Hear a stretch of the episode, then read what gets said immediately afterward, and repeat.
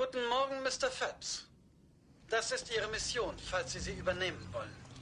Sollten Sie oder ein Mitglied Ihres IM-Kommandos verhaftet oder getötet werden, wird der Minister jede Kenntnis von Ihrem Einsatz leugnen. Ethan Hunt übernimmt wie üblich die Führung. Viel Glück, Jim.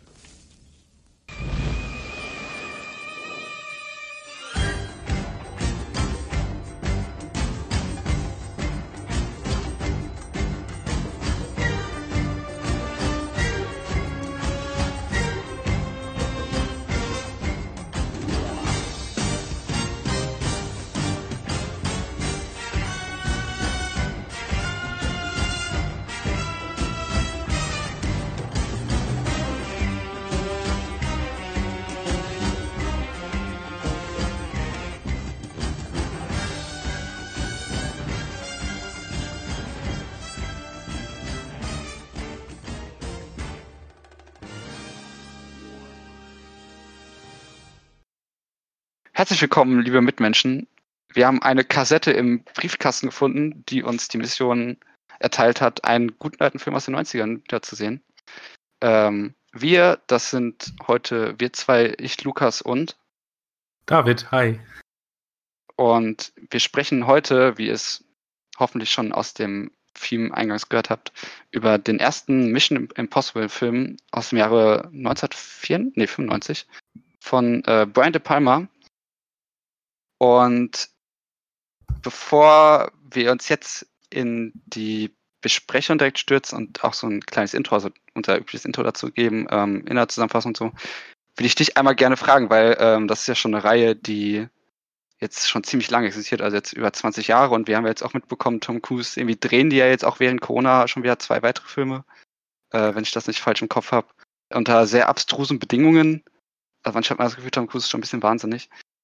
Ähm, und okay, da ist vielleicht auch noch gleich was kurz zu erwähnen zu Tom Cruise selbst. Aber ähm, ich wollte dir gerne die Frage stellen, und das machen wir vielleicht einfach mal jetzt kurz direkt, ähm, ob du denn einen Lieblingsteil hast. Und dann können wir vielleicht darauf hinausgehen, wie das Ganze denn eigentlich gestartet ist mit dem ersten Teil. Genau, weil ich glaube, das ist gar keine so schlechte Rahmenstruktur, weil das ist eine, das ist eine Serie, die ja drei Filme produziert hat, die auch gar nicht so weit auseinander liegen äh, und dann eine sehr lange Pause gemacht hat und dann stärker denn je wiederkam. Und für mich ist es tatsächlich, äh, sind die, also meine Lieblingsfilme würde ich glaube ich vier, fünf, ich glaube sechs ist der aktuellste, ne? Dann würde ich nämlich vier, fünf, sechs, ich glaube, die sind tatsächlich für mich äh, besser geworden. Oder gibt es noch, ich weiß gar nicht, ist das der siebte? Boah, jetzt zeige ich wie meine Unwissenheit über diese Filmreihe, wie viele Teile es gibt. Der aktuellste ist auf jeden Fall mein Lieblingsteil. Ja, das ist der sechste. Also Fallout. Das, genau. Ja. Mission Impossible Fallout ist mein Liebster. Ist, hast du denn einen Lieblingsfilm aus der Reihe? Kennst du ich, den überhaupt alle? Ich, ja, ich habe vier bis sechs auch gesehen. Ich habe den zweiten und dritten nie gesehen. Ich glaube, der zweite ist irgendwie von John Woo. Ja. Und der würde mich geil. eigentlich interessieren, weil ich mir also weil ich mich einfach frage, was macht John Woo in, also was kommt da raus? A lot of den, explosions, kann ich schon mal sagen. Und der, der dritte ist ja, glaube ich, von J.J. Abrams. Äh, der soll nee, nicht. Der Vieh, ist der dritte auch schon? Auf jeden Fall ist der vierte von J.J. Abrams. Ich glaube, der. Ihr, ihr merkt unser, unser, unser, unser oh Wissen. Äh, gut ich, vorbereitet. Ja. Ich weiß, dass äh, Philipp Simon Hoffmann drin. Äh, und ich habe aber immer oft nicht so Gutes über den gehört. Aber, ah, äh, nee, ich, ich, ich vertue mich. Du hast recht. Dritter Teil J.J. Abrams, vierter Teil äh, Brad Bird. Und seitdem ist dann Christopher McQuarrie, das war dann ja so der Haus- und Hofregisseur von mhm. äh, Christopher Nolan. Ach, Christopher Nolan, genau. Oh mein Gott, konzentriere dich. ähm, Tom Cruise wurde. Mein Gott, ja, so. Das ist gut. Aber ähm, Deswegen kann ich nur erstmal aus denen auswählen. Und ich glaube, es wird ja tatsächlich auch einfach der Sechs sein, was einfach, das ist jetzt dumm gesprochen, aber das Spektakel ist halt schon immens, dass einem beim Sechsen geliefert wird. Ähm, die Höchststrukturen und das dann vielleicht interessant, wenn wir jetzt halt gleich über den ersten sprechen, ähm, die sind vielleicht schon ein bisschen überbordend, aber irgendwie gehört das ja auch zu dieser Reihe scheinbar, dass jeder mal irgendjemanden irgendwie verraten muss. Äh, aber äh, das Spektakel ist halt schon, also diese, diese Actionaufnahmen und wir hatten immer darüber gesprochen, Henry Cavill, der seine Muskeln nachlädt, also seine Oberarme. Äh, mehr muss eigentlich nicht gesagt werden zu diesem Film. Also das war halt einfach, ja, übermannt. Ähm, das war schon ein ziemlich tolles Actionerlebnis. Ich finde den, äh, den sechsten dahingehend auch interessant, welche, welche Idee von einem politischen Anarchismus der skizziert, wie ein bisschen dumm ist, aber ähm, mhm. Dahingehend das, aber auch gleichzeitig so eine Form von globalpolitische ähm, Dimension von Sicherheitsdienst aufgreift und auch von, ich glaube, von Datifizierung. Und ähm, ja, und in, in, vielen Punkten ein sehr, sehr, sehr kluger Film auch einfach ist. Neben dem, dass er spektakulär ist und einer der best inszenierten Actionfilme, was beeindruckend ist bei Tom Cruise, wie dieser, wie dieser Körper einfach immer noch arbeitet. Man muss ja überlegen, dieser Mann ist mittlerweile äh, ich schinde jetzt Zeit, um auf Wikipedia das nachzugucken, wie alt Tom Cruise ist. Über 50 auf jeden Fall mittlerweile easy. Ja, ja. Tom Cruise ist geboren 62, das heißt, der Mann wird in zwei Jahren 60 Jahre alt. Ähm, und wie im Grunde, was, was er noch für einen Körper und was er, was er noch dazu fähig ist zu leisten, weil er ja dafür berühmt ist, die meisten seiner Stunts selbst zu machen. Darauf, darauf werden wir, glaube ich, noch ein bisschen Possible 1 kommen. Und das ist, glaube ich, einer der Gründe, warum diese Serie für mich die beste Actionfilmserie ist und auf jeden Fall, also Filmserie und die beste ähm, Agentenfilmserie auf jeden Fall. Also das, äh, das hat, glaube ich, ganz viel mit der Causa Tom Cruise zu tun, den wir aber gleich nochmal einordnen müssen, weil nur Tom, also Tom Cruise abzufeiern ist irgendwie schwierig, weil ich finde ihn als Schauspielenden tatsächlich faszinierend und interessant, was er tut. Und ich mag die meisten seiner Filme und ich mag die meisten seiner Figuren, die er spielt. Wohingegen er als private Person, äh, vor allem mit der, das mache ich jetzt einfach schon mal so eine grobe Skizze. Ich kann das auch nicht super gut, da müsst ihr euch mal äh, intensiv zu belesen, falls ihr das noch nicht wusstet. Die meisten werden es wissen.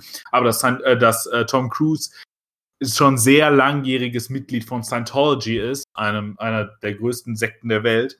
Äh, und dort im Grunde den, nach dem, nach dem Tod von Aaron Hubbard, ähm, im Grunde so ein bisschen die Position hat als Jesus äh, von, von Scientology und eine der wichtigsten Glaubensfiguren, repräsentativen Figuren, auch eine der größten Marketingfiguren. Und er hätte so viel Macht, diese ähm, Sekte, selbst wenn er daran glaubt, was die, äh, was die propagieren, diese ganzen Strukturen im Grunde zu verbessern, zu vereinfachen. Aber er ist da ganz tief drin gefangen und in diesen Menschen ausbeutenden äh, und zerstörenden System. Also Scientology ist, äh, ist ja auch ein sehr breit diskutiertes Spektrum, was ich gar nicht auffangen oder auffassen kann ähm, hier in, in dieser Position.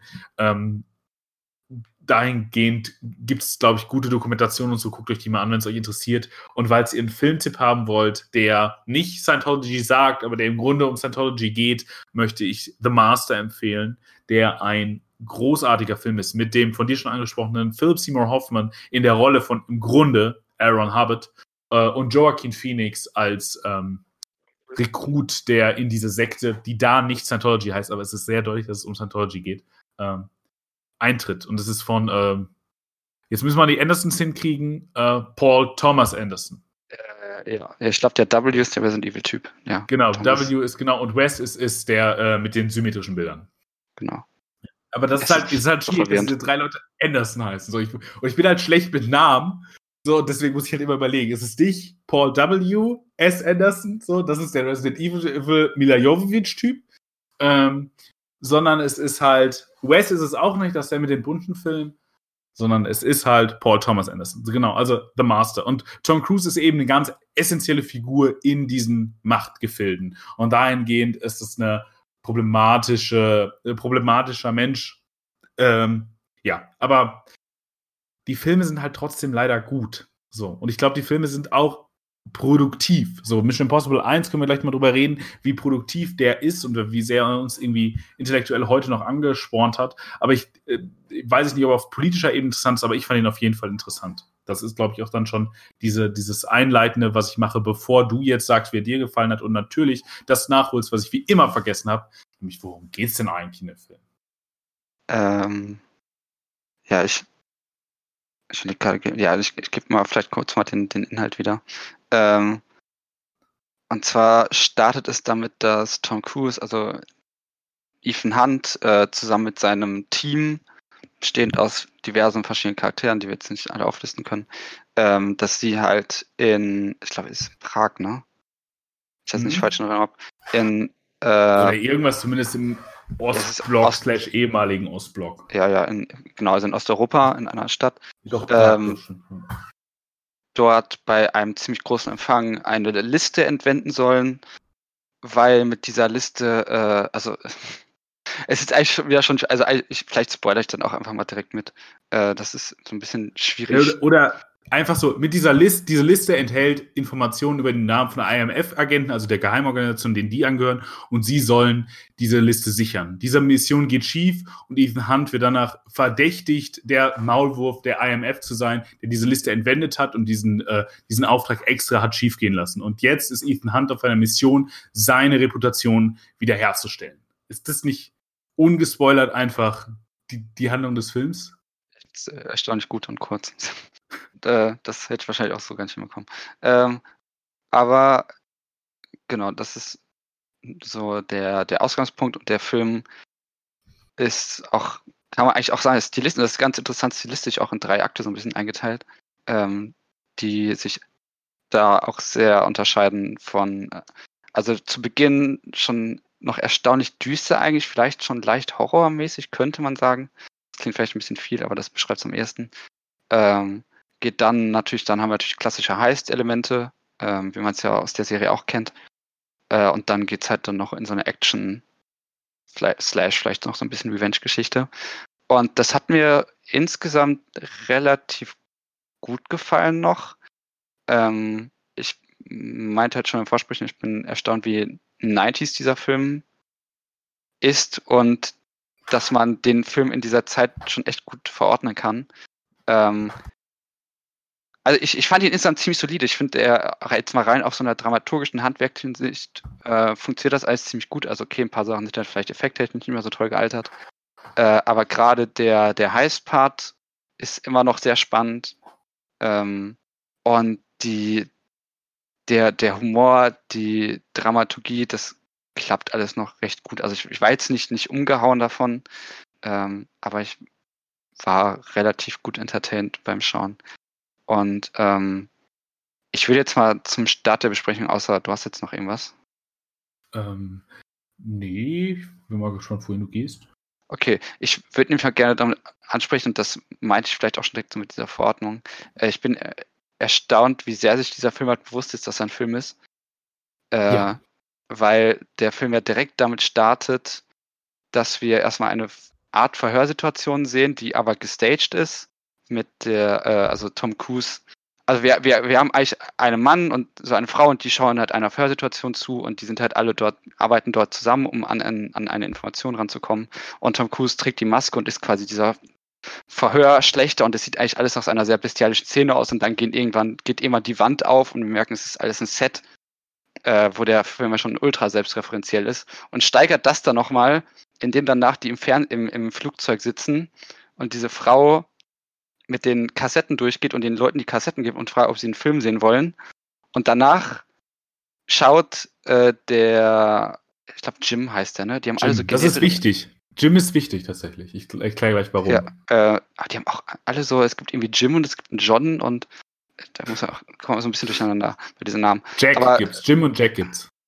Stimmt, Jack. Jack ist ja. der mit dem Computer.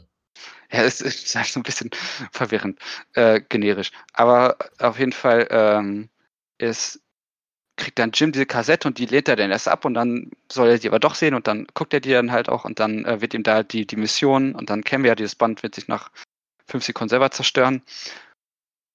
Und dann, ich springe jetzt mal nur ganz kurz zum Ende zur letzten Szene, einfach nur um zu verdeutlichen, wie sehr dieser Film halt einfach weiß, dass es ein Film ist. Ähm, das ist jetzt auch tatsächlich nicht mehr ein großer Spoiler, auch wenn wir jetzt eh so langsam in den Spoiler-Part gehen. Äh, wenn dann halt quasi die Fortsetzung angedeutet wird, weil wir wissen ja, dass es Fortsetzung geben wird. Äh, und dort dann im Flugzeug auch an Ethan Hunt, weil Spoiler, Ethan Hunt überlebt natürlich, äh, die nächste Kassette geben wird mit dem nächsten Auftrag und einem Film und der, der, der, der, die geben ihm den nächsten Film und das ist dann gleichzeitig auch der nächste Film und äh, ja, ich, ich war erstaunt, wie viele Metaebenen hier eigentlich. Ist das wirklich der nächste Film?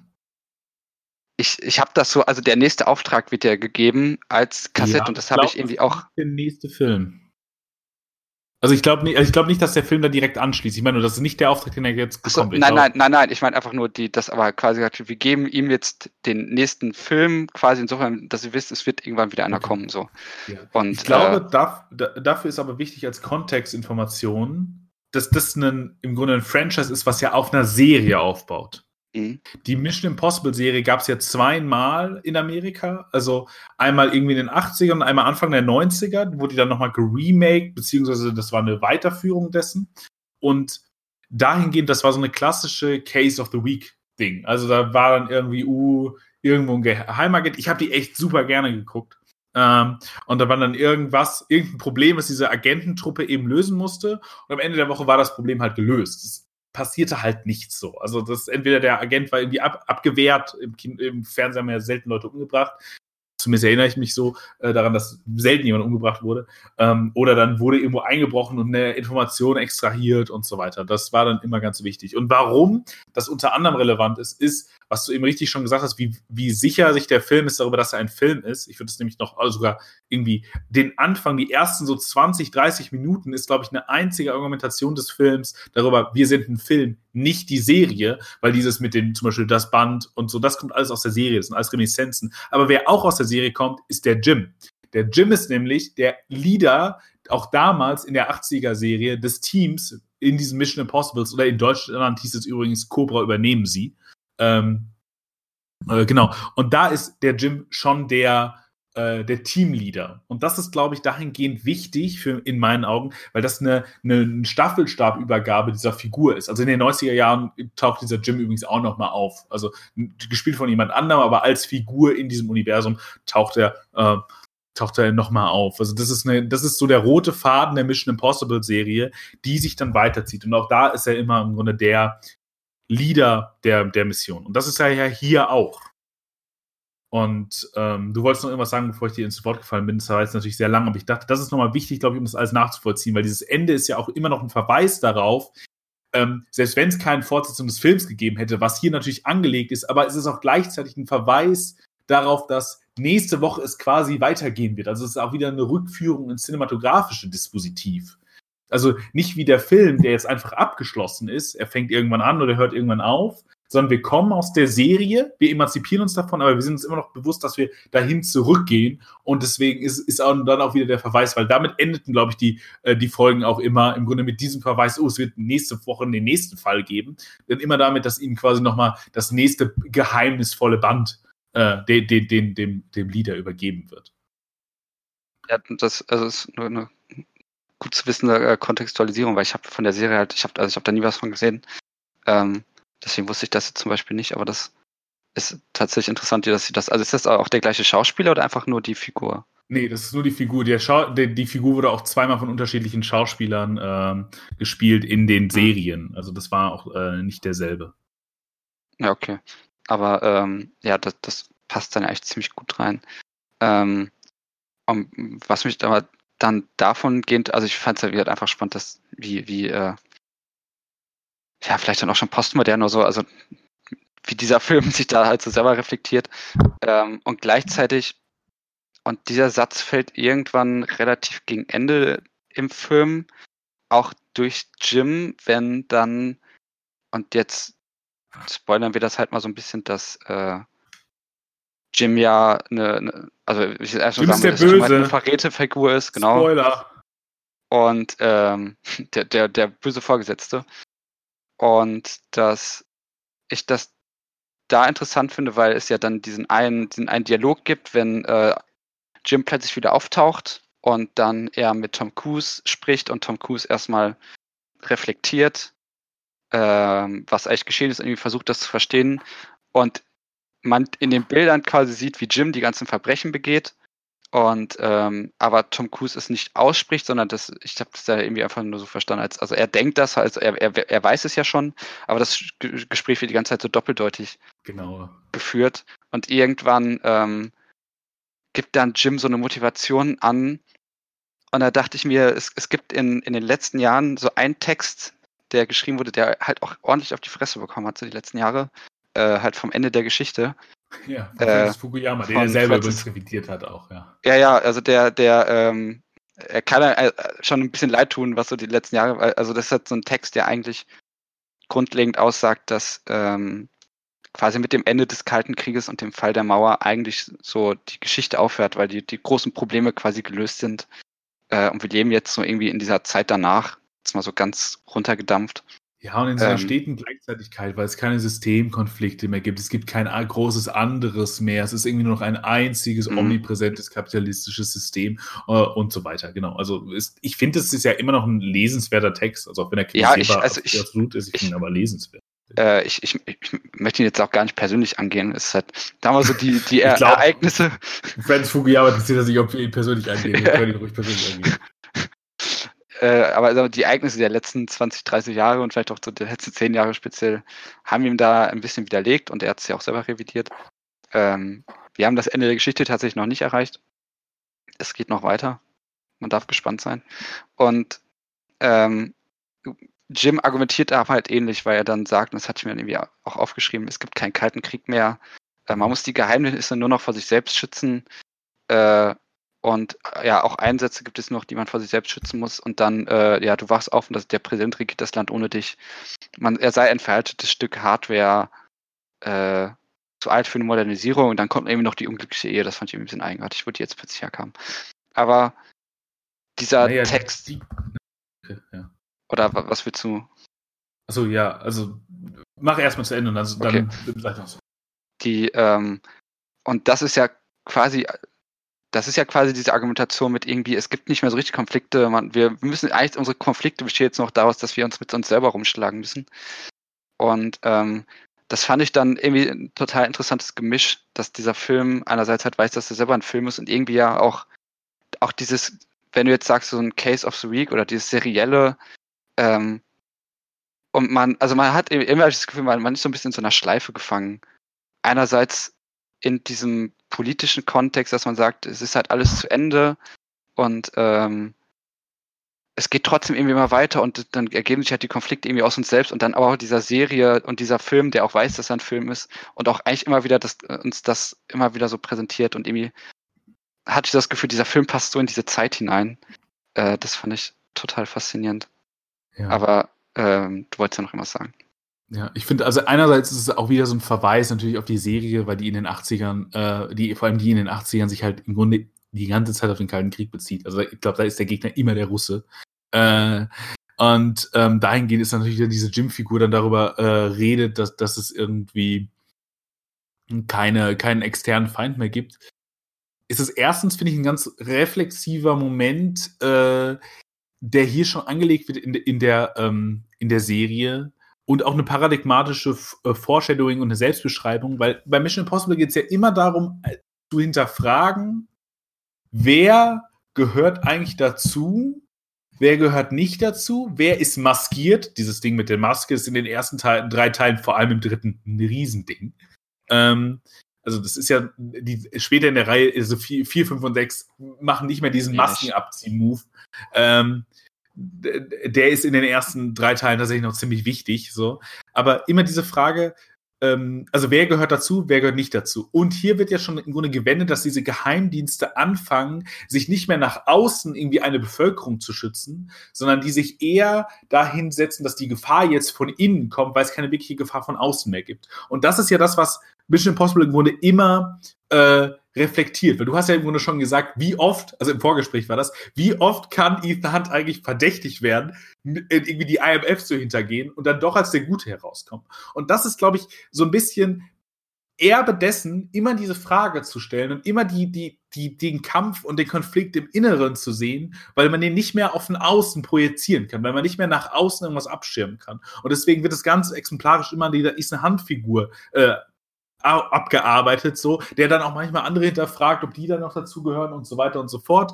Und, ähm, äh, und, und dahingehend, glaube ich, ist das eine sehr, sehr weise Entscheidung und äh, auch eine sehr ähm, gar nicht so falsche äh, Politik und ähm, Diagnose oder, oder eine Diagnose der Sicherheitsdienste der Welt. Wir müssen uns nur an Edward Snowden in, äh, und die Enthüllung ähm, erinnern, dahingehend, wie stark die CIA alle, auch ihre eigene Bevölkerung überwacht, und zwar völlig ohne Gründe und alle Geheimdienste der Welt das machen.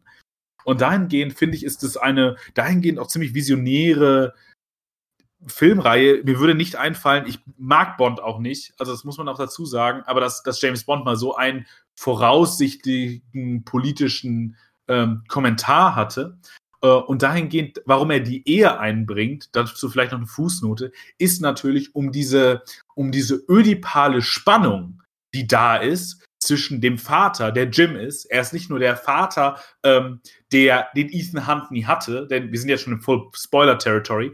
Äh, denn Ethan Hunts Familie wird ja irgendwann des Drogenschmuggels äh, beschuldigt und groß in den Medien gemacht, um ihn im Grunde aus seinem Loch herauszutreiben. Ähm, ich mag übrigens auch sehr, wie Ethan Hunt darauf reagiert, nämlich sehr logisch. Also jemand, der sein eigenes Team geopfert hätte und seinen, äh, und seinen Staat verraten hätte, den würde es jetzt wahrscheinlich nicht so interessieren, ob sein Onkel und seine Mama irgendwie in den Knast kommen für Drogengeschäfte. Den würde man damit wirklich nicht raustreiben. Das ist ja wirklich völliger Nonsens. Aber es zeigt diese völlige Überforderung der Ordnungsinstanzen, auf die wir gleich noch zurückkommen müssen.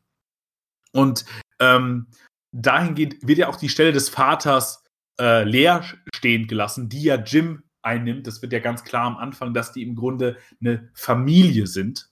Das ist übrigens die zweite große Thematik von Mission Impossible meines Erachtens nach.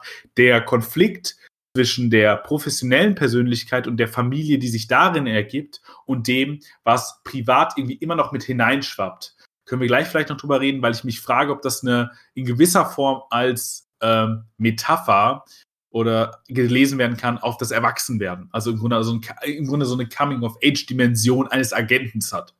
Aber ähm, dahingehend äh, wird das eben eingebracht, weil äh, Jim ist dann der Vater und Jim hat ja auch eine Frau und sie ist ja die einzige Überlebende dieses Konfliktes. Und auch Hunt, als er ja dechiffriert, wie, ähm, äh, wie Jim diese, seine ganzen Kameraden umgebracht hat, überlegt er ja noch, dass seine Frau darin integriert sein könnte, aber nicht muss. Das ist ja dann der entscheidende Moment. Ist diese romantische Dimension, also die symbolische Mutter, die ihn ja vorher auch versucht zu verführen und mit ihm erotisch zu werden, da gibt es ja eine ganz große erotische Spannung, ähm,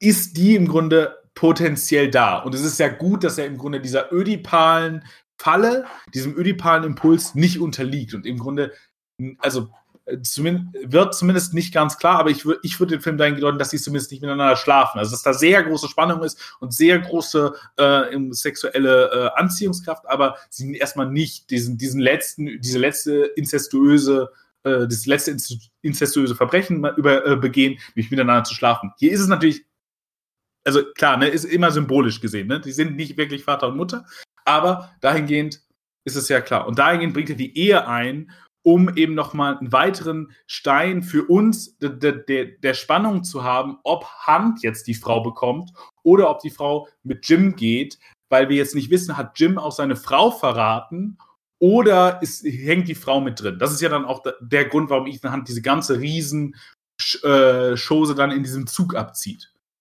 So. Und deswegen bezieht er sich nochmal auf die Ehe.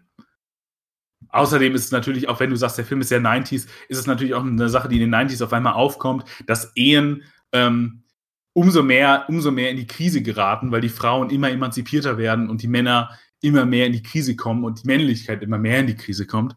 Und ähm, dahingehend passt es vielleicht auch ganz gut darin, zu sagen, wie du sagst, dieser Film sei sehr 90s. Ja, das, also ja, mit der, mit der Erklärung ist auf jeden Fall ein bisschen wert. Ich, ich war nur so, so kurz irritiert, weil das ähm, vorher natürlich schon ein bisschen eine Rolle spielt, aber es kam gefühlt so ein bisschen aus dem Nichts. So erst redet er über den Kalten Krieg und das und dann, ja, und meine Ehe auch noch. Ähm, und ich dann dachte, sie wollten ihm halt irgendwie noch so eine Charaktermotivation so ein bisschen zuschustern. Ähm, aber das passt dann ja schon ganz gut. Aber dann, also da, wir können ja noch, mal noch ein bisschen weiter reingehen, weil das ist ja schon das Interessanteste, wenn, wenn wir jetzt so gesprochen haben, äh, dass Hand immer wieder beschuldigt wird, weil ja in diesem Film ja auch so Sätze fallen, ähm, diese Leute sind darauf trainiert, Geister zu sein, wir haben sie darauf trainiert. Ähm, und dieser Film ja das durchgehend reflektiert und diese Reihe ähm, das durchgehend tut, dass ja diese, also was man dann, was wir dann ja vielleicht heute sowas erleben wie, ähm, also wir exportieren Waffen irgendwo hin und dann werden die plötzlich immer gegen uns verwendet, so. Oder äh, was wir dann hier in einer anderen haben, dass wir, also diese Leute sind ausgebildet quasi von uns, die sind bei uns irgendwie aufgewachsen und wenden sich dann dagegen und dass es irgendwie auch alles da drin mit inbegriffen ist.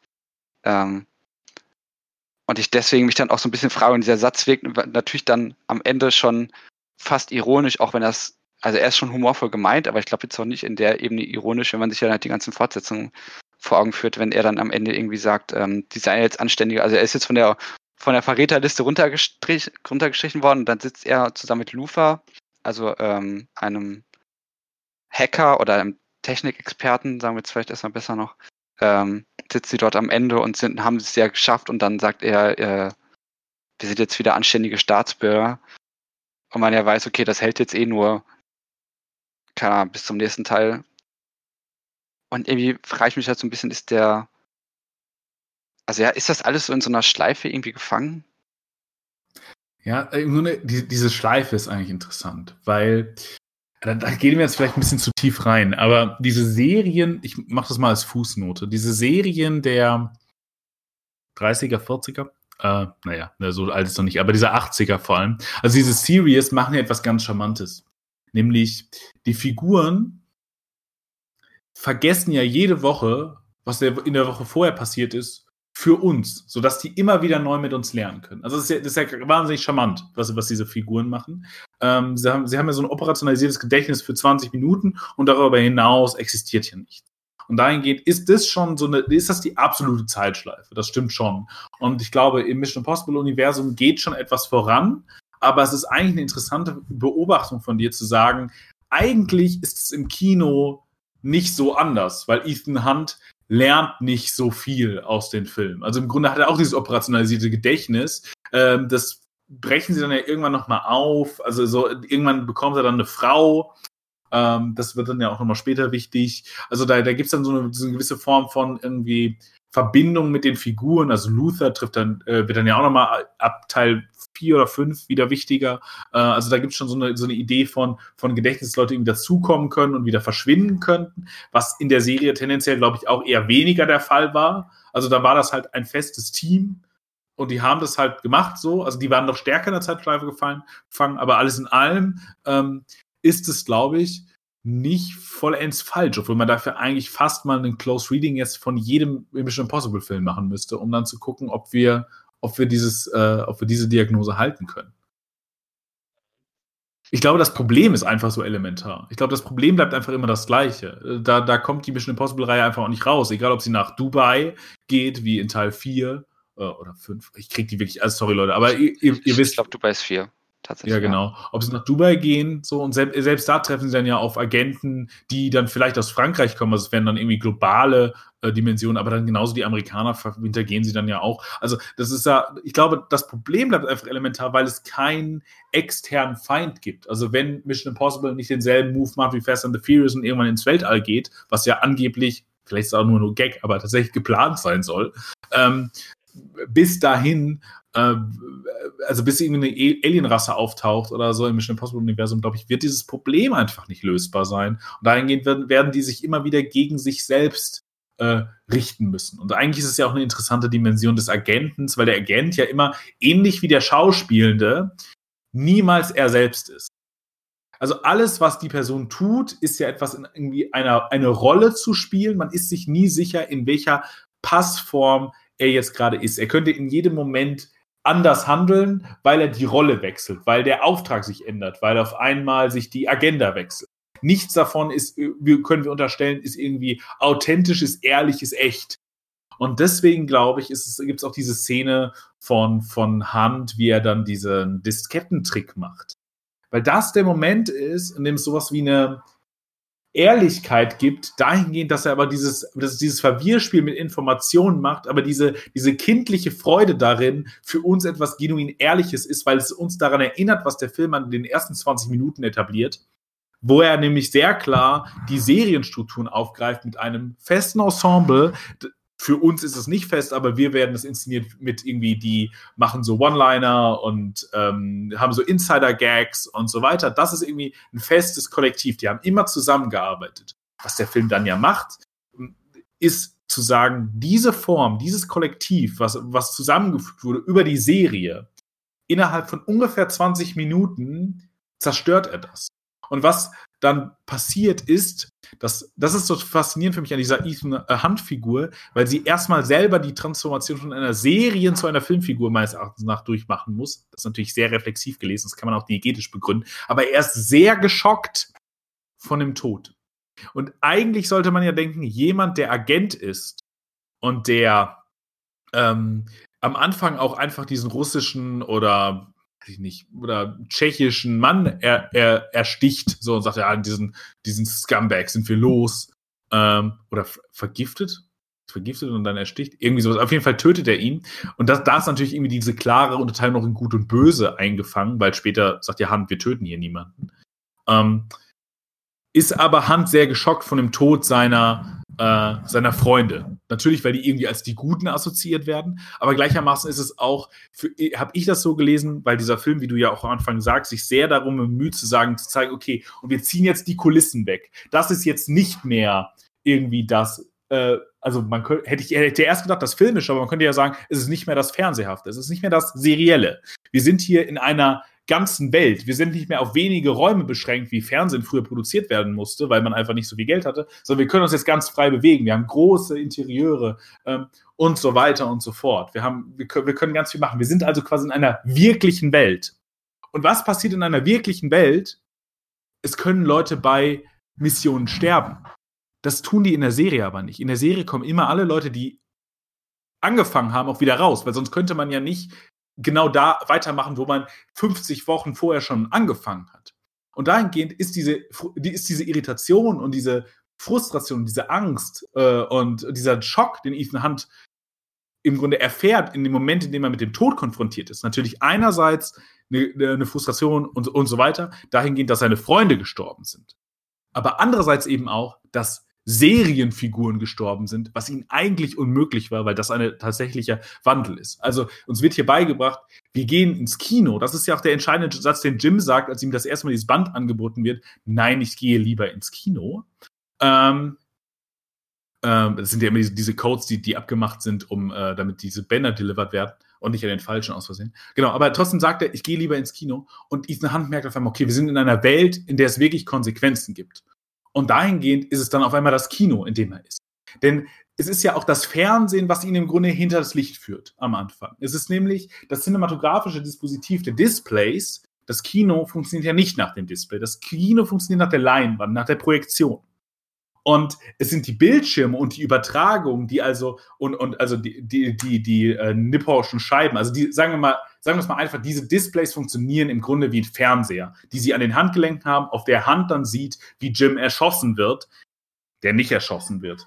Ähm, und so weiter und so fort. Und, und dieses, dieses Dispositiv wird von Jim genutzt, um Jack zu töten, um die Übersicht zu erhalten, um seine um seinen ähm, Plan zu vollziehen. Also dieses, dieses Fernsehdispositiv ist einerseits für sie nützlich, weil sie das machen, aber äh, Ethan Hunt hat noch das Problem, er ist in dem Moment nicht Regisseur, also der, der den, die Übersicht hat über den Film, sondern er ist einfach nur Schauspieler in einer Serie. Und das ist im Grunde die reflexiv gelesene Emanzipation, die Hunt im Laufe dieses Films durchmacht. Nämlich zum Regisseur, also dem Verteiler von Informationen, von Blicken und so weiter, äh, da, äh, also, also zum Regisseur vom Schauspieler einfach nur.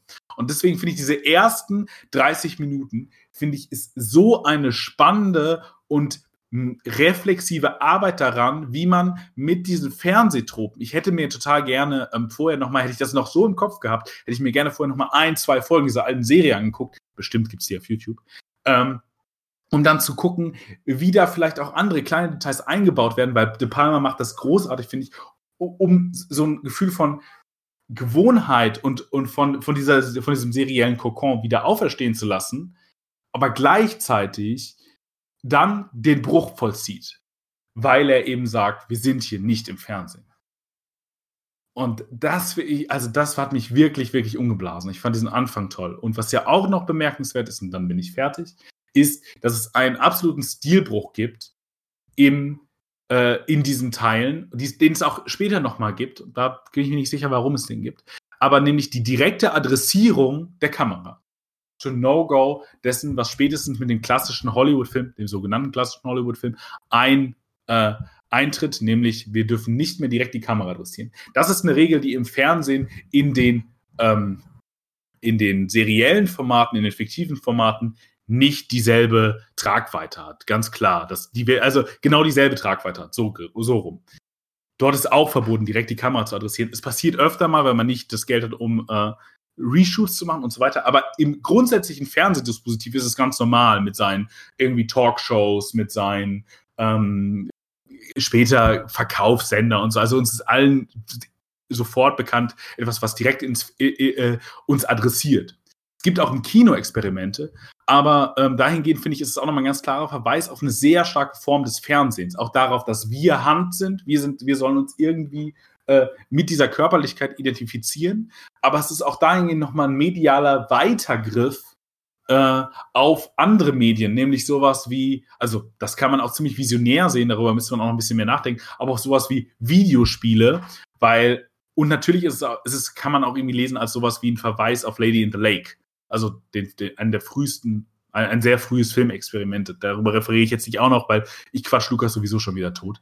Ähm, und dahingehend ähm, finde ich das, äh, das auch interessant. Das gibt später noch einmal, wie gesagt, im Film, wo sie ähm, nämlich wenn er die, wenn er die Brille aufsetzt, also wenn Hans sich selber das, das Fernsehdispositiv, nämlich diese Übertragung der, der, äh, der, der Live-Schwingung quasi von, von der Brille, von einer Kamera direkt auf ein Display, also nicht die Übersetzung auf, auf, äh, auf Film und der muss dann entwickelt werden, der kann dann projiziert werden, sondern eine direkte Übertragung eines Bildes auf Magnetband oder hier eben einen direkten Bildschirm.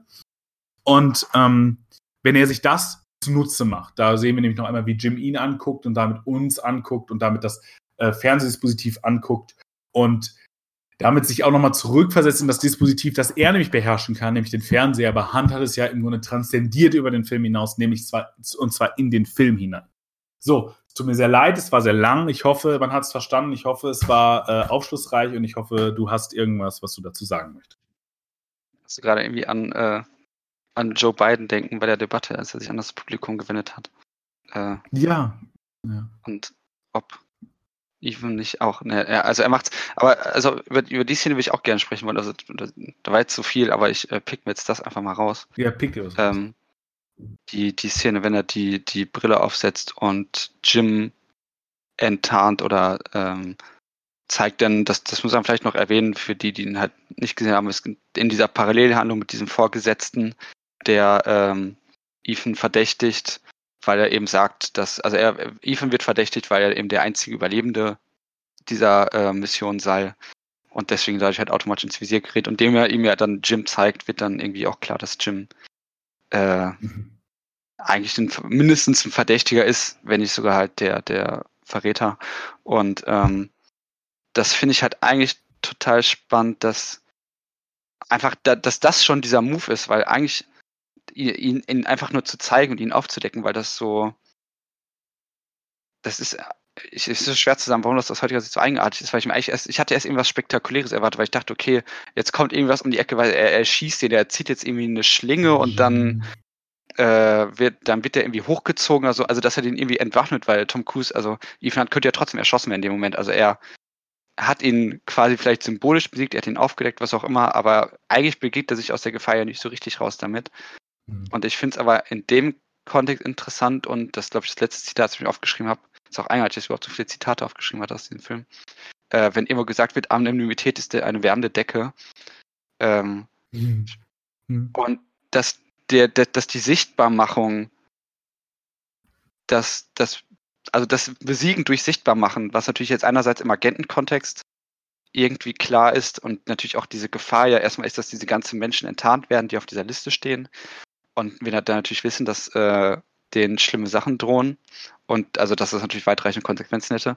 Aber gleichzeitig natürlich auch aus der heutigen Perspektive, in der wir natürlich eine ganz starke Sichtbarkeit haben und wir dann merken, okay, die 90er ist vielleicht noch so eine Zeit, halt, bevor wir von äh, vom, also werden da vielleicht noch die Dystopien des Überwachungsstaats äh, mhm. oder Überwachungsgesellschaften, wie auch immer.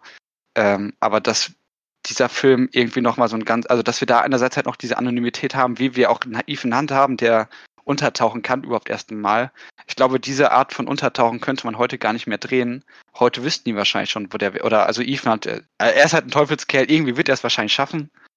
Äh, aber an sich mit den heutigen Möglichkeiten würde man es wahrscheinlich nicht mehr so drehen. Das, äh, das wird irgendwie nicht mehr klappen. Also die Informationen sind zu weit verbreitet. Und das finde ich irgendwie total spannend, dass in diesem Film es noch ist, dass er die dass er ihn eigentlich dadurch besiegt, dass er ihn sichtbar macht. Was, wo man merkt, okay, das ist vor, vor 20 Jahren ging, ging das noch irgendwie. Und das, das stimmt, das ist eigentlich äh, sehr faszinierend, weil dahingehend, wir erwarten ja was anderes. Also wie du richtig sagst, wir erwarten einen, weil hier ist es ja so auf, auf einer Basis von einer symbolischen Schlacht. Also er hat ihn jetzt aufgedeckt und damit hat er seinen Plan durchkreuzt. Und wir würden ja sagen, naja, das ist ja sowieso Bums, so er hat irgendwie die 10 Millionen, so der, der, der setzt sich jetzt ab. Aber das ist im Grunde die, der, der große, das große Problem. Aber weil es eben noch so einen Glauben an Anonymität gibt, was jetzt zum Beispiel sowas wie die Born-Reihe schon von Anfang an ähm, einerseits irgendwie zentral zu ihrem Thema macht, mit der Frage nach Identität und dass er sich selber erstmal finden muss, aber alle anderen erstmal schon mal irgendwie ganz viel über ihn wissen, er aber nicht. Also der Staat weiß viel mehr als wir eigentlich. Und der vierte Born-Teil ist dahingehend auch nochmal super interessant. Ähm, der kein so guter Film ist tatsächlich, aber der interessant ist in der Form, in der er einen im Grunde apokalyptischen Moment nämlich ein Aufbegehren einer Bevölkerung inszeniert mit einem Riot in Griechenland und da einem televisuellen oder vor allem einem, einem geheimdienstlichen Überwachungsregime. Nämlich dahingehend die Frage, wie kann man eigentlich mit so viel Informationen umgehen? Aber also das, das vielleicht als, äh, als, äh, als Randnotiz. Ich glaube, es wird sich so lohnen. Ich, ich sehe da eigentlich, Lukas, ich sehe da ein Buch kommen zu irgendwie, äh, oder ein Aufsatz kommen irgendwie zu, zu Überwachung, zu Daten und Geheimagenten. Das ist ja faszinierend alles. Das hängt mhm. auch irgendwie alles so zusammen. Ähm, und äh, dahingehend gibt es da, äh, glaube ich, eine große, eine große Beziehung zu, weil diese Born-Reihe ist ja eine Reaktion vor allem auf James Bond logischerweise, aber auch durchaus natürlich auf diesen Ethan Hunt. Der, glaube ich, gar die Born-Reihe fängt nicht so viel später an, oder? Äh, ich gucke mal kurz. Jason ähm, Nicht Anfang 2000er wahrscheinlich. Äh, ich weiß es gar nicht. Jason Bourne ist der 2016er Teil. Ich brauche die Vorgänge. 2002 ist die Born-Identität. 2002, also das ist halt schon ein gutes Stück später und da wird dann, glaube ich, schon sehr anders darüber nachgedacht, über, über dieses Problem von. Äh, äh, genau. Und ich glaube, weil wir uns heute diese Idee von Anonymität als, als Mantel fehlt, haben wir auch mehr diese Dimension dessen, dass es einen körperlichen Konflikt gibt, weil der körperliche Konflikt, den die haben, ist ja mehr so ein, uh, du kriegst mich nicht, ah, ich krieg dich schon, uh, ich komm weg Nee, nicht. Also die hauen sich im Grunde nicht wirklich, bis auf einmal, dass Jimmy ihm eine reinhaut und dann wegrennt. Ähm, es gibt nicht irgendwie so einen, so einen ausgefeilten Kampf. Auch das ist, glaube ich, sehr typisch für Mission Impossible, vor allem für Ethan, äh, Ethan Hunt. Gefühlt machen das immer anders. Ich will mal Ethan Hawke sagen, aber das ist Ethan Hunt. Ähm, äh, Gefühl machen das immer andere Leute in der Serie, aber Hunt weniger und Hunt rennt immer Leuten hinterher, für die es dann irgendwie nicht gut ausgeht, weil deren Helikopter dann abstürzt oder ähm, was auch immer. Aber das ist, äh, es ist eher so eine, so, so eine Figur, die die Leute festsetzen möchte und damit im Grunde überführen möchte wieder in ein System und in, in sowas wie äh, Sichtbarkeit. Äh, was ja dahingehend auch ganz entscheidend ist, glaube ich, weil es in diesen, in diesen Filmen ja ganz, weil du hast ja auch schon den Heist-Aspekt angesprochen, den gibt es ja auch, wenn sie diese Liste, die Originalliste extrahieren aus dem Hauptquartier. Da hat der Film ja seinen absoluten ähm, ich glaube, das ist die ikonische Szene wahrscheinlich aus, aus dem gesamten ersten Mission Impossible Film, wie Tom Cruise sich von dieser Decke abseilen lässt. Ähm, wo man auch wieder sagen muss, es bringt einfach so viel, wenn, wenn Leute ihre Stunts selber machen, dahingehend, dass man ihre Physiognomie abfilmen kann. Äh, und dass man tatsächlich arbeitende Körper sieht. Das habe ich schon mal am Anfang gesagt. Aber das ist hier auch nochmal wichtig, weil man, weil auch Palma ist einfach perfekt inszeniert. Also diese, diesen Wassertropfen vor einem kalten Getränk des Arbeiters, der den, den, das abstellt und dann kurz rausgeht und das einen Alarm auslöst. Und dann sehen wir schon von Anfang an, wie Tom Cruise Schweißperlen auf der Stirn hat, weil er sich da halt durch diese, diese Lüftungsschächte reingerobbt hat. Also es ist halt einfach anstrengend. Und dahingehend ist diese Anstrengung einerseits im Körper sichtbar, was ja auch untypisch ist für Actionhelden, die ja meist nicht schwitzen oder wenn dann halt ein, in Babyöl eingerührt werden, so, also The Rock-Style, aber so richtig schwitzen tun die ja nicht.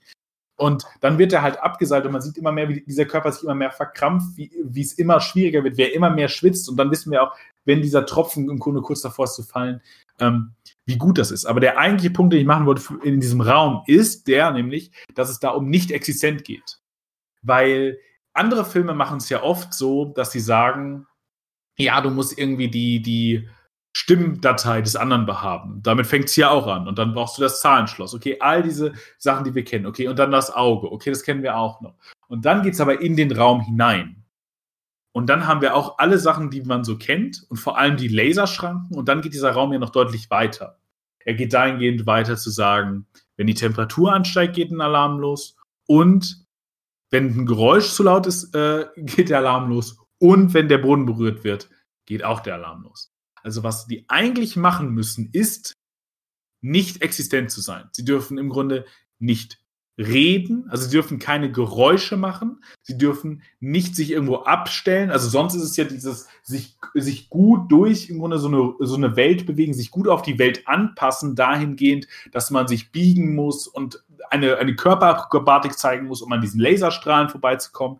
Hier ist es, du darfst im Grunde nicht atmen, nicht sprechen, äh, du darfst nicht schwitzen, du darfst, äh, du darfst nirgendwo aufkommen. Also es ist ja auch schon mal eine ganz normale physische Interaktion mit der Welt, irgendwo zu sein und etwas anzufassen oder etwas zu berühren, zu stehen oder ähnliches. Also im Grunde werden alle Formen der, äh, also ganz viele Formen der, der, der menschlichen Existenz werden hier darauf reduziert, dass es im Grunde ein unmöglicher Job ist, nämlich weil er eigentlich die Nicht-Existenz voraussetzt, was ja die, der, der immanente Sinn von Security-Anlagen ist. Also sie sollen ja sicherstellen, dass niemand da ist, wenn sie angeschaltet sind.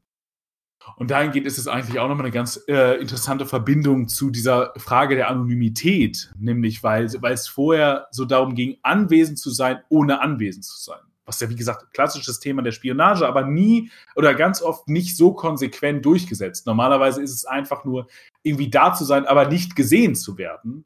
Aber hier ist es noch durch ein technisches Dispositiv so viel weiter getrieben, dass man noch so viel mehr äh, beachten muss. Hier reicht es halt nicht, wenn der Arbeiter irgendwie kotzen äh, muss die ganze Zeit auf der Toilette, sondern hier müssen noch 100.000 äh, weitere Dinge beachtet werden.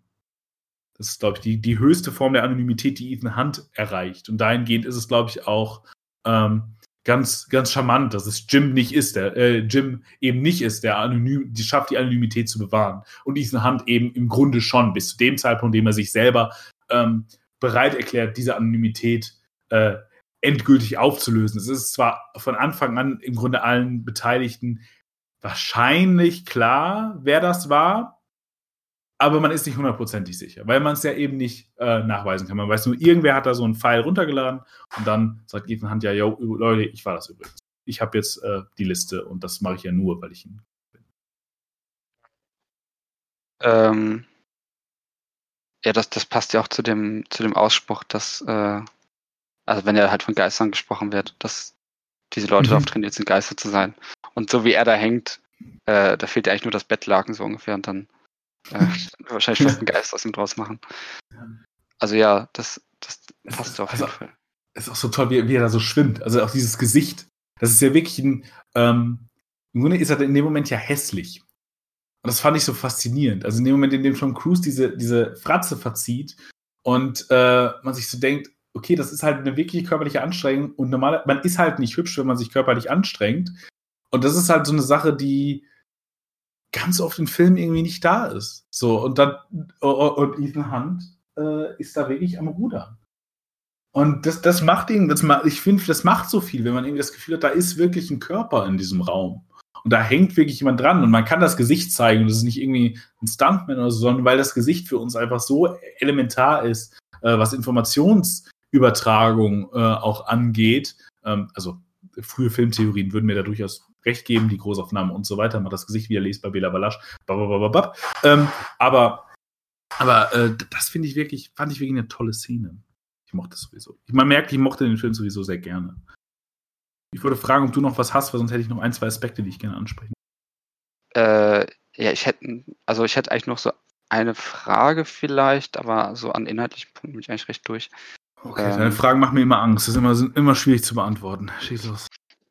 Ja, auch einfach nur auf die irgendwelche Gedanken oder Assoziationen als was, weil wir hier so viele biblische äh, Aspekte haben, die irgendwie angesprochen werden. Ich eigentlich frage, ob du da irgendwas, vielleicht irgendeinen klugen Gedanken zu hast, aber falls nicht, ist ja auch nicht schlimm.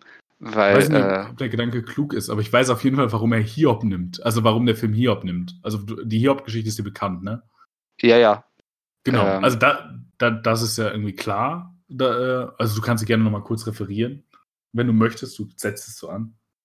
Nee, also es ging mir einerseits darum, aber andererseits habe ich mich dann echt auch dann im Kontext gefragt, ob eigentlich Luther sich auch auf irgendwie auf Luther beziehen sollte oder ob das einfach nur, ob das, ob das da auch was zu tun hat oder ob die einfach nur dachten, irgendwie, äh, ob der Name einfach nur cool klingt.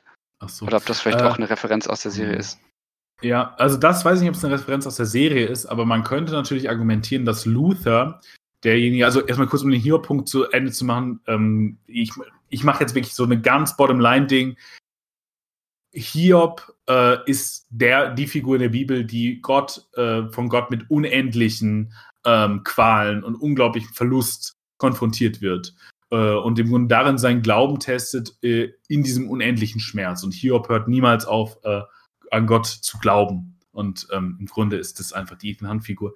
Ähm, würde ich jetzt einfach mal argumentieren. Äh, man könnte das, glaube ich, noch deutlicher machen, aber so gut bin ich jetzt gerade nicht. Ich müsste die Hiob-Geschichte dafür mir jetzt nochmal kurz angucken. Aber ich glaube, grundsätzlich würdest du mir recht geben bei dieser sehr, sehr kurzen Zusammenfassung der Hiob-Geschichte. Ne? Mhm. Okay, ähm, genau. Also dahingehend ist, ist das irgendwie Hiob. Und Luther könnte man dahingehend deuten, dass es äh, einerseits irgendwie ein billiger Versuch ist, auf sowas wie Repräsentationspolitik hinzuweisen. Aber andererseits sein, ich würde ihn auch eher in diesen Reformator Luther hingehend deuten. Und da ist, das ist eigentlich interessant, also auf den Gedanken bringst du mich jetzt gerade erst, nämlich zu sagen, er ist ja derjenige, dem Ethan Hunt, also unser Hiob, äh, die heilige Schrift anvertraut und sagt, du sorgst dafür, dass das nicht den Zug verlässt.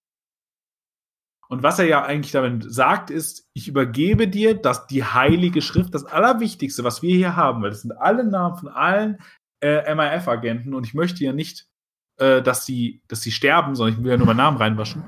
Ähm, und der ja auch gleichzeitig eine Figur ist, die sich gegen das Establishment aufge, äh, aufgewiegelt hat, genauso wie Ethan, aber das gar nicht möchte eigentlich, sondern nur für etwas äh, Besseres kämpft ähm, und deswegen soll er das sichern. Und so könnte man natürlich auch ne, äh, als Evangelist oder als äh, Evangelist jetzt vielleicht nicht, aber als, als Mensch, der äh, dem protestantischen Glauben angehört, das argumentieren, dass Luther sich die Bibel genommen hat, die ähm, versucht hat, die Heilige Schrift in ihrem absoluten Kern beizubehalten, damit dass er sich vom Lateinischen ins, äh, ins im Grunde die, die ländliche Sprache übersetzt hat, äh, ins Deutsche, einfach mal äh, so einfach gesagt.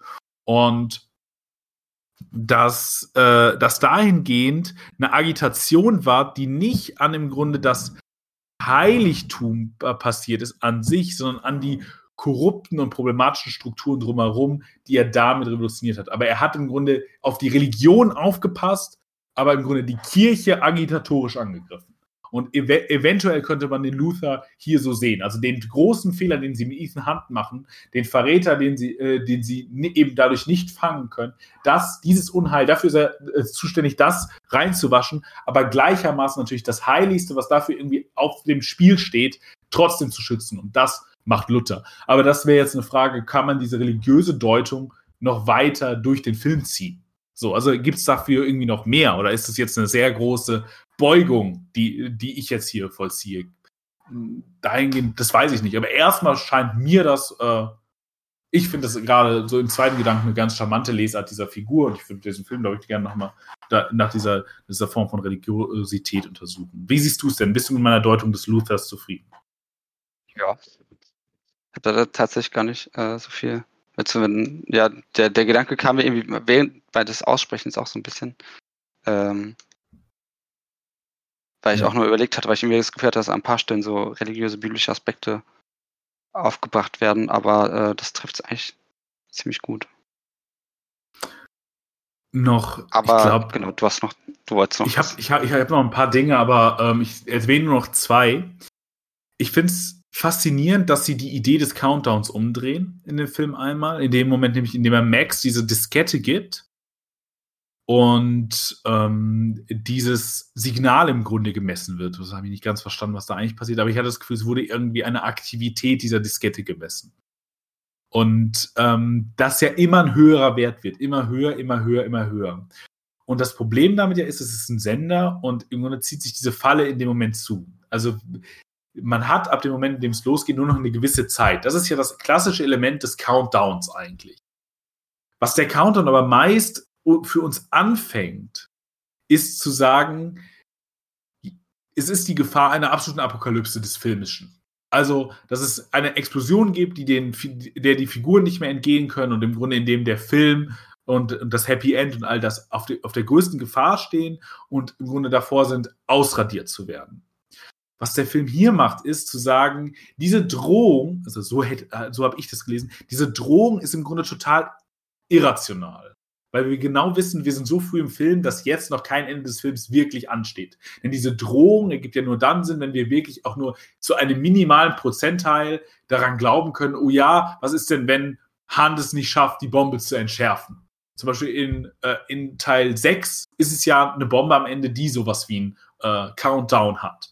Also da, da ist es ja im Grunde zwei Zeitlinien, die miteinander kulminieren. Die Linearität der Zeit, die fortschreitet und die Zeit, die, äh, die im Grunde immer weniger wird oder die Detonation, die im Grunde könnte man die mehr als Zeitpunkt beschreiben, aber wir beschreiben sie jetzt einfach mal als Zeitlinie, weil es dann besser an meinen Gedanken passt äh, und ich ein bisschen schluderig bin, ähm, die dann irgendwann kollidieren an einem Punkt, nämlich also die sichere Detonation der Bombe, die immer mehr in die Gegenwart drängt, aus der Zukunft heraus und die treffen sich in einem Punkt, der zeitliche Ablauf und die Detonation. Und dann kommt zu dieser Detonation. Und das wäre das absolute Apokalypse. Was hier passiert aber ist zu sagen, uns ist klar, dass sowas wie ein Countdown, also eine, eine Endlichkeit, nicht die Reaktion in dem Film logisch sein kann, sondern ist es logisch, dass der Film irgendwie vorangehen wird.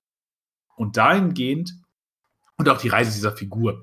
Und dahingehend äh, setzen sie die Zeitlinie des Countdowns gleich mit der Dimension der linearen Zeit und damit der filmischen Zeit, die voranschreitet. Also werden sie im Grunde auch zu einer sehr filmischen Sache, wenn man sagt, diese Countdowns gab es auch sehr viel in der Serie übrigens. Also logischerweise, es war eine Agentenserie. Ähm, und damit werden sie irgendwie filmisch und die, die Gefahr, die da ist, ist nur eine Gefahr der Ordnungsinstanzen, die zuziehen. Also eine Veränderung der Welt. Keine Apokalypse, also kein, kein, kein, kein richtiger Clash. Und ähm, jetzt muss ich mal gucken, ob ich so schnell meine eigenen irgendwie etwas komplizierten Notizen dazu entschiffern kann. Auf jeden Fall fand ich das einerseits erfrischend und sehr clever. Also, weil so früh im Film Countdown zu machen, fand ich nicht äh, gut. Also, ich glaube, darüber kann man übrigens noch mehr sagen, als ich es jetzt gerade getan habe. Ähm, aber dafür müsste ich jetzt noch mal kurz drüber nachdenken. Ich fand es auf jeden Fall sehr bemerkenswert. Ähm, und ich fand es auch eine gute, eine gute Methodik, um, um irgendwie damit umzugehen und es auch zu ähm, auch, auch, ähm, auch wiederzuspiegeln im Film. Weil wenn es jetzt ein Countdown gewesen wäre und es wäre auf Null gekommen, dann es hat einfach irgendwie, finde ich, nicht denselben Flair. Keine Ahnung. Ich bin auch ein bisschen durch, sorry. Ich versuche noch den letzten Punkt einigermaßen strukturiert hinzukriegen. Und dann lasse ich noch ein paar Punkte einfach offen. Was ich nämlich noch interessant finde, ist, dass die Frau, hier entsprechen wir die eine Frau, die ja übrig bleibt aus diesem Team. Wir haben gerade schon besprochen, die Frau eben von Jim, die, äh, die Mutter des Ödipus, ähm, die das große, äh, das große, ja, ähm, die große Verführung wird hier wieder in zwei Dimensionen eingesetzt. Nämlich einerseits, die auch beide, glaube ich, symptomatisch sind für das Agentengenre. Nämlich die, die wunderschöne Frau einerseits als die, die diese Reize oder diesen Körper und diese Stigmatisierung der Frau und also einfach sich selbst nutzt, um zu verführen, um dort Zugang zu bekommen und so weiter. Diese Dimension der Schönheit, die dann eben akzentuiert wird, wird aber immer nur in dem Verhältnis oder in Bezug zu den beiden Männern ausgespielt. Also immer nur mit Jim oder mit Tom Cruise mit all, in allen anderen Szenen, in denen sie im Grunde auftaucht, hat sie die Rolle von entweder jemandem, der im Grunde nur Bystander ist oder Bysitter. Sie sitzt ja im Grunde erst in diesem Auto, ähm, das dann später in die Luft gesprengt wird von ihr selbst. Hm. Und äh, oder, und das ist jetzt in diesem Einbruch in das, im CIA-Gebäude, äh, als Frau, die trotz ihrer markanten Schönheit, also sie ist ja wirklich eine wunderschöne Frau, ähm, im Grunde nicht bemerkt wird, weil sie in Verkleidung ist. Und diese transformative Dimension der Verkleidung ähm, ist tatsächlich damit hier nochmal ganz wichtig. Ich glaube, die kann man auch noch deutlich weiter im Agentengenre aufarbeiten. Die wird auch in anderen Filmen, und hier könnte man auch noch über die Masken und so reden, aber wie gesagt, ich bin ein bisschen durch. Ähm, ich mache hier erstmal einen Punkt drunter, äh, wird damit genutzt und es ist eben vor allem so interessant, weil sie da so gar nicht beachtet wird, weil sie sich einfach neben diesen im Grunde durchschnittlichen Bürokraten setzen kann und so trotzdem so völlig so ziemlich unsichtbar ist, nur dann irgendwie einmal auffällig äh, wird, wenn sie ihm diesen Peilsender an, ansteckt und er einmal rumguckt und sie sich kurz anlächeln. Das ist alles, was der Mann dahingehend bemerkt, trotz ihrer, wie gesagt, sehr großen äh, Schönheit. Und, und dann nutzt der Film das aber genau diese, diese irritative Leerstelle, würde ich sagen, ähm, als Dimension, um sie dann noch weiter aufzuwerten. Und ich glaube, dass diese Form von Verkleidung, sollten wir wirklich nochmal über mehr Mission Possible reden oder solltet ihr euch irgendwelche Agentenfilme angucken, ist immer irgendwie wichtig, um Agentenfilme zu verstehen. Und äh, irgendwie, ja, genau. Also ich, ich würde sagen, ich setze hier meinen mein Endpunkt. Verkleidung ist wichtig, um Agentenfilme zu verstehen. Ja, das kann ich, glaube ich, unterschreiben. Ja, ich bin, also ich bin einerseits auch thematisch durch, aber auch gedanklich gerade auch ein bisschen durch. Genau, also ich ähm. bin, das ist, das ist vor allem mein Problem. Wir haben, wir haben immer so vor, so richtig schöne und auch anregende Vorgespräche, aber die sind auch wirklich äh, teilweise intellektuell ein bisschen äh, intellektuell einfach anstrengend. Ist gut. Aber merkt man manchmal am Ende des Podcasts. Es tut, es tut mir leid, ich hoffe, es war trotzdem noch verständlich. Ja, ja. Ich glaube, das ist noch rübergekommen. Ähm, aber dann können wir Bes den Besprechungspart, glaube ich, schließen und äh, ich frage einfach mal, ich meine, unsere letzte Aufnahme ist jetzt schon ein bisschen länger her, aber vielleicht kriegen wir es ja kurz gefasst. Ähm, hast du noch irgendwas, das du unbedingt empfehlen möchtest? Nee. Also ich würde gerne Mission Impossible nochmal ganz explizit empfehlen. Ich glaube, es ist ein äh, interessantes auch Timepiece und ein ganz wichtiger Film. Guckt euch den bitte an, egal ob euch die Besprechung jetzt gefallen hat oder nicht. äh, ich glaube, es ist echt wichtig. Und ähm, was ich empfehlen würde von den Sachen, die ich gesehen habe, ich habe erstaunlich wenig wieder gesehen. Ich war wieder sehr faul. Ähm, eine Sache, die ich nur kurz erwähnen möchte, weil wir einmal über diese Doku Sunderland Till, Till They Die gesprochen haben, Staffel 2, wo sie ja den Brexit gab und ich ja darauf mich berufen habe, wie interessant es ist, dass der Brexit so eine ganz kleine Rolle nur spielt. Und du hast dann gesagt, du fändest es interessant, wie das ist mit Corona ob das irgendwie eine größere Rolle spielt. Und da habe ich dann gedacht, ja, das ist ja wirklich interessant. Und Amazon hat mir dann den großen Gefallen getan und hat äh, All or Nothing Tottenham Hotspur äh, angekündigt irgendwann und dann letzten Monat auch veröffentlicht mit einer Verfolgung in der letzten Saison der Tottenham Hotspur. Äh, wer sich ein bisschen im englischen Fußball auskennt, weiß, war eine relativ turbulente Saison nach einem äh, Teilnahme im Champions League Finale, eine grauenhafte Start in die Saison. Der langjährige Trainer Mauricio Pochettino wurde gesackt und der weltberühmte Trainer José Mourinho ähm, kam rein. Alles in allem teilweise am Anfang ganz gutes Editing, äh, dann irgendwann trifft es in eine völlige Belanglosigkeit ab, die Serie. Und worauf ich eigentlich hinaus wollte, ist, ähm, dass man der denken würde, Corona ist ein Riesending. Aber auch hier ist die Serie wieder sehr darum bemüht, diese global politische Dimension, weil ich damals schon beim Brexit bei der anderen Serie war, sehr, sehr klein zu halten. Es gibt im Grunde eine, eine kurze Sequenz in Folge 8, also wen das interessiert, tatsächlich erst ab Folge 8 geht es irgendwie darum. Ich hätte ja als Dokumentarteam das als einen absoluten Fokus gesetzt. Ich hätte gesagt, als davor ist vielleicht nicht so wichtig. Ähm, was mit äh, José Mourinho, weil das meist wirklich völlig egal. Gibt es dann so, oh ja, das kommt jetzt und oh, wir wissen nicht, was passiert. Und dann ist irgendwann, okay, äh, wir, es wird jetzt down also der Shutdown der Liga. Und dann kurz, ja, wir machen ja hier irgendwie auch so Zoom-mäßig, so Training von zu Hause. Eine kurze Einstellung und zack, bumm, sind wir wieder da, wenn's, wenn die Saison, die Vorbereitung wieder startet. Und das ist eine interessante auch Setzung. Das hat auch was damit zu tun, wie stark diese Serien darauf gemünzt sind, nur Erfolge und positive Bilder zu zeigen. Aber es wäre, es ist irgendwie auch, glaube ich, syst, äh, symptomatisch für diese Serien diese großen globalpolitischen Dimensionen auszublenden. Und es wäre ja nicht mal irgendwie ein globalpolitisches Thema gewesen. Es wäre ja nicht mal so wie irgendwie Brexit, wo man tatsächlich, glaube ich, gar nicht um so eine richtige politische Dimension rumgekommen wäre. Bei Corona hättest du ja einfach zeigen können, wie sieht eigentlich ein Alltag aus. Aber ich glaube, selbst darin liegt dann zu viel irgendwie äh, Widerstandskraft, zu viel Irritation, zu viel, äh, zu viel Konflikt. Und ich finde das, äh, ich fand das tatsächlich interessant, weil wir eben dieses Gespräch machen, das noch kurz anzusetzen. Sonst ist die Serie wirklich nicht so sehenswert, außer man ist wirklich Hardcore-Fußball-Fan oder Hardcore-Tottenham Hotspur-Fan.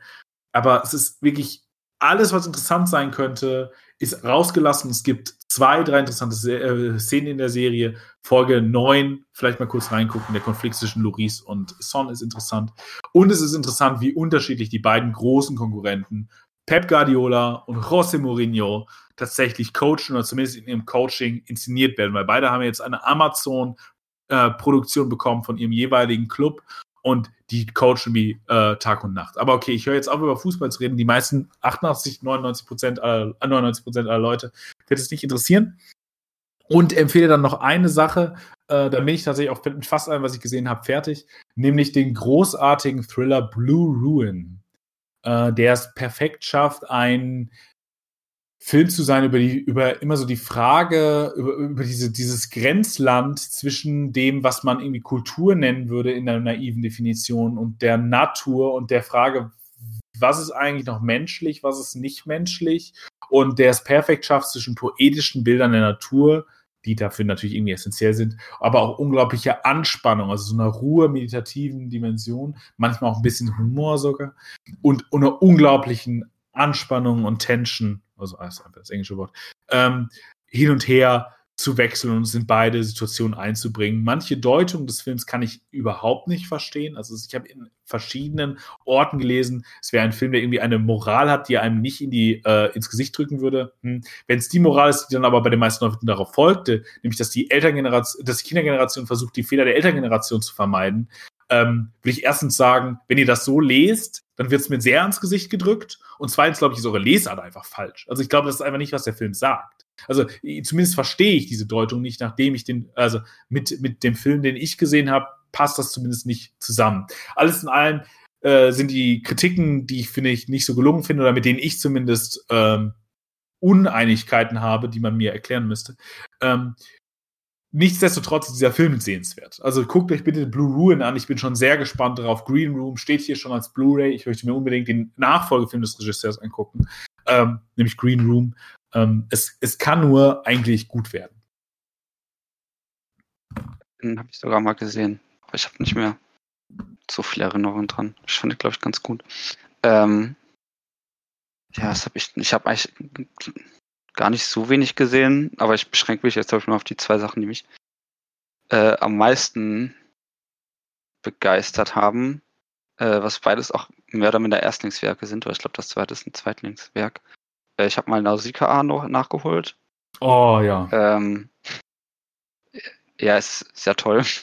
Können wir jetzt viel Gutes zu sagen, aber auch erstaunlich aktuell, wenn man mhm. äh, sich anschaut, was für Konflikte entstehen bezüglich, also das, das, wir, wir reden ja aktuell und wahrscheinlich auch in den nächsten Jahren viel über Klima als Fluchtursache äh, und daraus entstehen Konflikte und das ist hier eigentlich schon drin. Und ähm, gleichzeitig bin ich ein total großer Freund dieser Barmherzigkeit, die irgendwie drinsteckt. Also es ist ein sehr spannender, dystopischer Film, der natürlich auch die üblichen Ghibli-Qualitäten hat. Also äh, sieht toll aus, klingt toll, ähm, ja, könnte man viel zu sagen. Das sage ich jetzt aber mal nicht mehr zu, außer einer klaren Empfehlung. Und ähm, Eraserhead habe ich mal gesehen, weil den habe ich vorher auch noch oh, nicht gesehen. Oh, so geil. Ähm, David Lynchs Erstlingswerk. Also das zweite war, glaube ich, ich meine, es war Miyazakis zweiter Film, nicht erster, ich bin mir nicht ganz sicher. Und das äh, war jetzt halt David Lynchs erster Film. Und ähm, war ich auch sehr, sehr angetan von ich mag Lynch ja sowieso gerne und ich bin halt einfach ein sehr großer Fan seiner Bildsprache. Und das steckt alles in diesem Film eigentlich schon drin, was er später machen wird. Ähm, das ist schon erstaunlich, wie er mit Überblendung arbeitet, wie er Licht setzt, wie, äh, also wie er es schafft, damit Atmosphäre zu kreieren, diese, diese Soundkulisse, die einfach nicht aufhört zu rauschen, zu, was weiß ich nicht was, das industrielle, äh, dann natürlich das vordergründige Thema mit der Vaterschaft, wo aber mhm. auch eigentlich doch noch sehr viel mehr hintersteckt. Ich habe so ein paar Interpretationen mal gelesen, die das dann ja auch psychoanalytisch wieder deuten. Ähm, ja, also äh, es ist erstaunlich, wie, viel, wie, wie, wenig Geld dieser Film eigentlich dann auch gedreht wurde und wie, wie gut der aussieht und wie einnehmend er ist. Also, äh, aber das, das sind jetzt beides jetzt auch keine solchen Geheimtipps. Also äh, da ja, kann man ich, absolut ich glaub, nichts mit falsch machen. Aber beide kann man, glaube ich, nicht oft genug empf äh, empfehlen, weil es da doch Filme sind, die eher so in diesem Övre verloren gehen. Ich habe das Gefühl, David Lynch, doch das vielleicht schon Eraserhead noch präsenter als aber zum Beispiel Nausicaa. Also da wird ja eher ähm, über solche Sachen wie Chiros Reise ins Zauberland und dann wird vielleicht noch gesagt sowas wie ähm, ähm, Prinzessin Mononoke, genau, und dann vielleicht nochmal nach Bartotoro, aber da hört es dann auch meist auf. Und also, dass man eigentlich alles von Miyazaki gucken kann, ist, äh, ist ja sowieso irgendwie evident, aber es ist gleichermaßen auch äh, ein Film, wo, wo ich dir absolut recht geben würde. Ich glaube, der ist aktueller denn je. Und das ist beeindruckend, auch was für eine, ja, tatsächlich was für eine Barmherzigkeit da in der irgendwie drin steckt. Und auch, auch für eine Hoffnung irgendwie oder auch was für, ein, für, was für ein Vertrauen in die Menschen. Ja. Und Eraserhead ist glaube ich, den, den, kann man tatsächlich nicht aufhören zu, zu empfehlen, weil es ist für mich, ich mag ja wirklich keine Horrorfilme und ähm, ich würde ja auch noch fragen, ob das wirklich ein Horrorfilm ist oder nicht eher ein Drama, aber das ist vielleicht auch ich, der alles, was er mag, eher nicht in den Horrorfilmbereich ein, äh, äh, einordnen wollen würde. Äh, so, aber das ist einfach einer der ganz, ganz großen Filme für mich. Also das ist also einer der ganz, ganz großen Erstlingswerke und auch, auch so. Es ist nach dem Film ähm, war mir zumindest wirklich endgültig klar, dass ich niemals in meinem Leben, zumindest würde ich auch heute noch sagen, Vater werden möchte. Ja. Da sprechen wir dann nochmal in der äh, Folge nochmal noch mal ein ausführliches buntes Special. Äh, und erörtern das alles. Aber nee, das, das wären so meine hauptsächlichen Erfahrungen. Wo ich, ich kann auch eine, ich, ich habe auch, äh, das kann ich ja nicht ernst, ich habe den Super Mario Bros. Film vor einiger Zeit gesehen. Äh, Geil, den habe ich nie gesehen. Es äh, ist äh, erstaunlich, dass sowas existiert. Äh, und wer auf die Idee kam, sowas zu machen. Und dass sich Dennis Hopper dafür hergeht. Also, äh, ja. Da stand bestimmt viel Geld hinter. Ich glaube, Dennis Hopper wurde gut bezahlt. Ja, ich vermute es auch, aber ich, schätze mal, er wird sich die noch nie angesehen haben. Also das ist schon, also äh, schon natürlich auf so einer Trash-Ebene entertaining an ein paar Stellen, aber auch zieht er sich da noch ziemlich. Ähm, aber einfach wie man, wie man aus, wenn man sich Mario, das, also das Mario-Franchise anguckt und die ersten Spiele und dann auf sowas zu kommen, es ist so eigenartig also was da, für, was da für Ideen drin sind, oder so eine Sci-Fi-Dystopie draus zu machen, das äh, ist nicht meine erste Assoziation. Aber naja, das äh, noch als Bemerkung am Rande. Aber dann sind wir für dieses Mal durch. Und ähm, ich schätze mal, bis zur nächsten Folge wird es wahrscheinlich dann auch, wird es auch wieder ein bisschen kürzer sein als jetzt. Es war eine kleine Pause mal drin. Äh, aber wenn, wenn du jetzt auch nichts mehr hast, dann Nein. uns, glaube ich, verabschieden. Ich hoffe, die Folge war trotzdem, trotz dass wir ein bisschen durch sind, äh, noch gut zu hören. Und dann sage ich einfach mal Adieu, bis zum nächsten Mal. Muggelt euch in eine warme Decke ein und äh, genießt den Herbst. Tschüss. Ciao.